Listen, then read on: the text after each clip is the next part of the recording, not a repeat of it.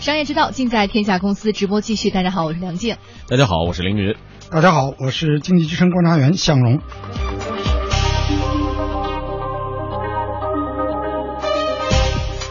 天下公司即将为您带来下坡路，班尼路上海子公司标价二点五亿元出售，红极一时的牌子货为何面临卖身的命运？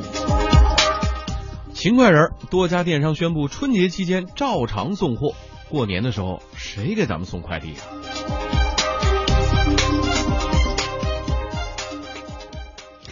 好，这一时段我们首先来关注的话题呢是班尼路的没落。上海呃，香港的上市公司德永嘉集团宣布说，将会以二点五亿元的价格出售它旗下的子公司上海班尼路服饰有限公司。班尼路啊，这个曾经在大陆红极一时的快时尚品牌，将会面临卖身的命运。嗯，当年这牌子相当的火啊。是啊，连黄渤都说班尼路牌子名 牌，对对，我们当时都眼巴巴的看着，不敢进。可贵了呢，嗯，它这个牌子创立于一九八一年，最初是在香港经营的，后来在九十年代进入到大陆市场，发展相当的迅速，在广州、北京、上海、武汉、长沙、黑龙江等一二线城市广泛的布店，这个业务呢，甚至也延伸到了台湾、新加坡以及中东地区。嗯，那是红极一时的一个境况，而现在呢，时过境迁，班尼路目前它只有在起源地香港还仅剩下四十三家门店，上海留下五十四家，北。京则只还剩下五十六家，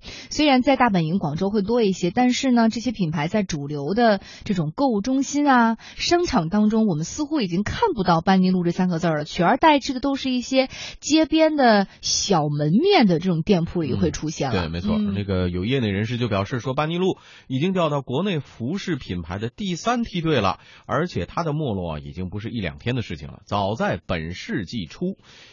二零零开头的那个年代，那么浙江一带的民营服饰企业，像美特斯邦威啊、森马呀崛起的时候呢，班尼路就其实已经走了下坡路。嗯，另外呢，国内消费市场的变化也让班尼路无所适从。品牌专家杨希伦认为，现在的年轻人既有品牌知识，又有消费能力，像班尼路这样的牌子，对他们而言已经没有多少吸引力了。其实这些都不是真正的西方的这个奢侈品牌或者名牌转化过来的，都是这个香港人利用大陆刚刚改革开放制造的，有这个国际大牌。印象，它是一个在特殊时代的一个特殊产物，因为它不像西方的这个奢侈品，它是一个全球销售，而且有一个完整的设计系统。它可能只是利用离大陆市场更近，迅速利用洋品牌的崇拜和对港澳台的崇拜，因为它肯定跟着港澳台那个文化一起带进来的嘛，对吧？那时候港澳台就代表着先进文化，对吧？先进生产力。现在它市场存在的这个基础就是没了，就是新一代消费者更国际化，而且接触真正的洋品牌、购买真正洋品牌的能力有了，就是我们叫品牌知识更丰富了。它在整体的人们的这个消费选择当中就会被边缘化。嗯，在激烈的市场竞争之下呢，最初定位是比较高端产品的班尼路一路的将它的价格往下调整，现在一件 T 恤也就卖二十九块九了。那有时尚专家表示说，班尼路现在也跟不上潮流，他们店里的货品款式很少，而且更新很慢。嗯，同时班尼路也不像内地的服饰品牌那样积极的转型做电商。事实上呢，不光是班尼路，再回忆回忆，这几个牌子估计大家都呃有印象。嗯，佐丹奴啊、宝诗龙啊之类的，其实都是港资品牌，在互联网上也没有看到有多大的动作。这么说起来，似乎他们的黄金时代已经结束了，嗯，一去不复返了。对，今天我们在私下跟向荣聊天的时候，还在说，其实我们现在看他们的没落，其实得从他们当时的这个红火说起来。为什么当时这些牌子能够在中国红极一时？他们的黄金年代是什么因素造成的？其实那个我们应该追溯到当时是七十年代末八十年代初的那个时候，刚刚改革开放哈，那个时候其实中国人对于这个。品牌是没什么概念的，嗯，呃，当时想一想，当时的大街上，文革结束之后，大家穿的衣服都是呃一样的颜色，都是一样的款式，都是那种还是那个 自家做的、爸妈织的这种，对对对，灰黑色为主啊。对，然后突然开放了，然后那个改革开放了，然后这个一下这个很多的产品这个呃涌进来，那个时候大家没有品牌意识，嗯，任何有英文字儿的。都觉得是舶来品，都觉得是好东西，而相反呢，很多的大品牌那个时候是根本没有进来的，没有看到中国市场的潜力。你知道吧？就是甚至我们有一些的这个这个买手啊，甚甚至一些进出口公司啊，当时国营的一些进出口公司啊，去找这些大的品牌，说你们要不要在中国开？他们说中国会有市场吗？对你没有这个消费能力啊。对啊，然后他实际上对于我我说不光是在这个这个消费品领域，包括比如说汽车行业，对吧？那为什么是桑塔纳两千呢？其实中国是找了当时是这个市场上这些大品牌的制造商，然后跟他们讲说要在中国合资设厂啊，然后在中国这个这个推广他们产品啊。他们说中国你平均人均工资多少？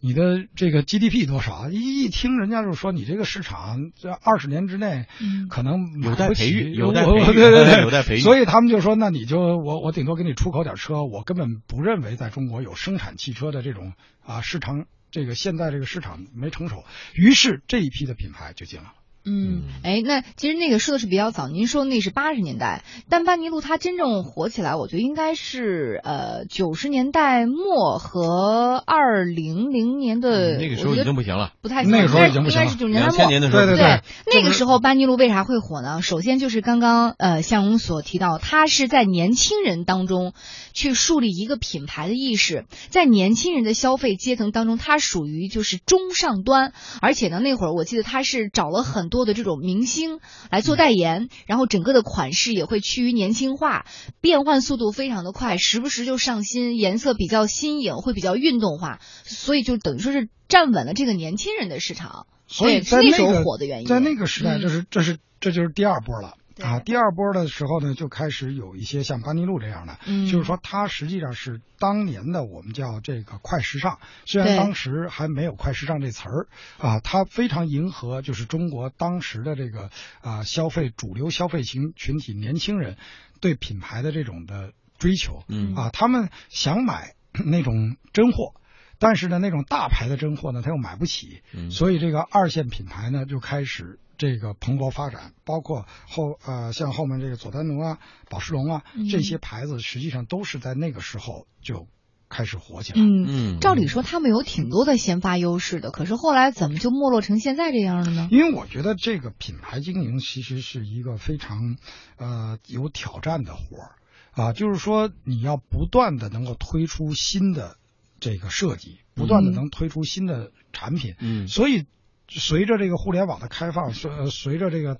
大陆的消费者逐渐的成熟，他终于知道说，哦，其实这些牌子并不是这个全球的一线品牌。那接着呢，他的就必须要靠降价，他不断的降价，不断的压缩利润。那你越降价越压缩利润，你的设计师的水平和你的新品推出的速度。就会受到影响，那么进入到一个死循环，就是说你赚不着钱，所以你推不出新品，你推不出新品，你就更赚不着钱。接着这些大品牌开始进来到国内，包括一些新生代的这些新的，像 Zara 啊，像优衣库这样的这个新新新生的快品牌开始起来，嗯，然后这一批的就。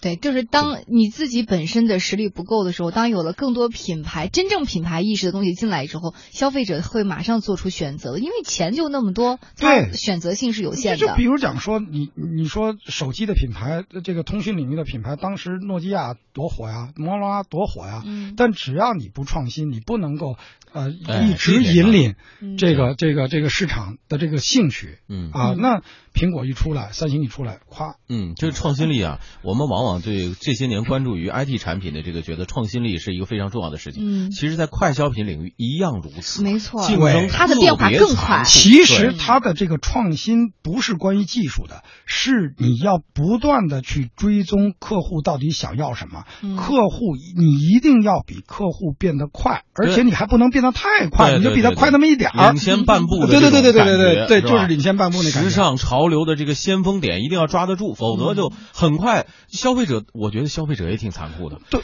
只要你不满他的意，他转身就另另投一家。我我觉得还有一个问题，其实做这种消费品的快时尚的品牌，尤其是做服装，它不应该是去遵循消费者的想法，它应该引领引领，要引领你的时尚。或者说，你如果要是没那个引领的能力，但是你至少不能落后超过一步，对对吧？你要是落后，也顶多落后半步，你就在后面追嘛，就像三星的那个那个那个策略，对吧？他就是在后面跟随他。他要追。那虽然追得很辛苦，但是你不至于死。嗯但是如果你要是落后了一步的话，那基本上就没了。那要这么说，板尼路尔可不是落后了一步两步了，那可不是一步两步 所以现在这个情况不是很好，那他的老东家就没办法，您不好吗？那我就把你卖了呗。然后现在估值是二点五个亿，有人也说了，说这个德永家就他的这个母公司不但不亏，而且还卖贵了。新东家想要将这样的弱势品牌运营起来，得花费不少的功夫。嗯，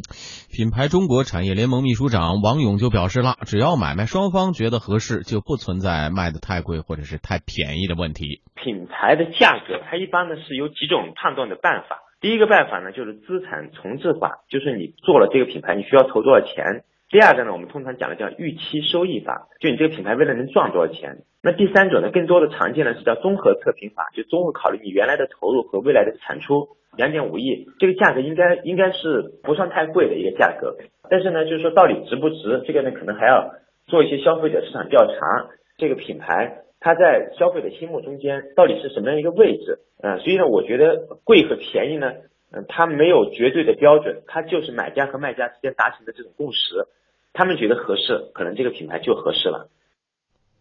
嗯，品牌专家杨希伦也认为呢，判断这桩交易是否合适啊，班尼路的品牌与买家的资源是否匹配，也是一个很重要的考虑维度。品牌的这个交易和买家的这个资源的配置有关系。比如一个老字号卖给一个销售力很强的，它就能放量；卖给光有投资的、没有销售能力的、没有经营能力的，那就不行。所以它的估值应该是跟它的买家的这个资源的匹配度来决定的，而不光是它一个存量的定价。那服装库存杂志很不值钱的，一折都可以往外卖。品牌中国产业联盟秘书长王勇表示说，对于德永家集团来说，班尼路已经是一个需要处理的资产了。所以我们看到这样的一个资产，现在二点五个亿，向荣觉得值 还是不值啊？呃，向荣会不会买？啊对对对，我是肯定买不起啊，对吧？会不会买？这个这个，你会买吗？如果你有钱，你会买吗？这个牌子？要我我不会。呃，我我我正因为咱们都实际上都不是从事所谓快消品这个行业当中的人，所以没有办法去具体的判断这个价值品牌的价值但是我们是旁观者呀，我们从旁观者的角度我我们这么说，我们这么说，嗯就是说，如果买你为什么买？嗯如果不买你为什么不买？嗯，对吧？嗯如果买的话，我觉得就是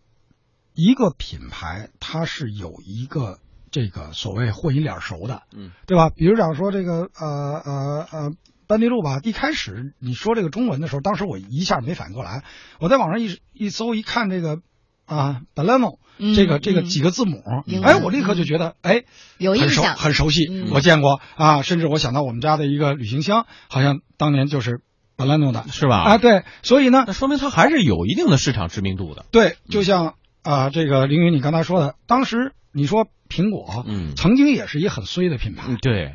对吧？就是啊，基本上这这就就就是被他卖 PC 嘛，基本上被 IBM 啊，这个微软啊，整个这个 Intel 这个联盟已经给嗯打的、IBM 金融机给打的都都都找不着北了。直到把乔布斯再次请回之后，他才重新焕发新生。这个时候，所以你要买，就是这个牌子在买的是大家头脑中的那个印记，而你能不能够把它拉起来，重新给它注入新的内容，就是你的本事了。对，嗯，所以到最后班尼路会花落谁家呢？我们也会继续来关注这个话题。半年广告之后，天下公司直播继续。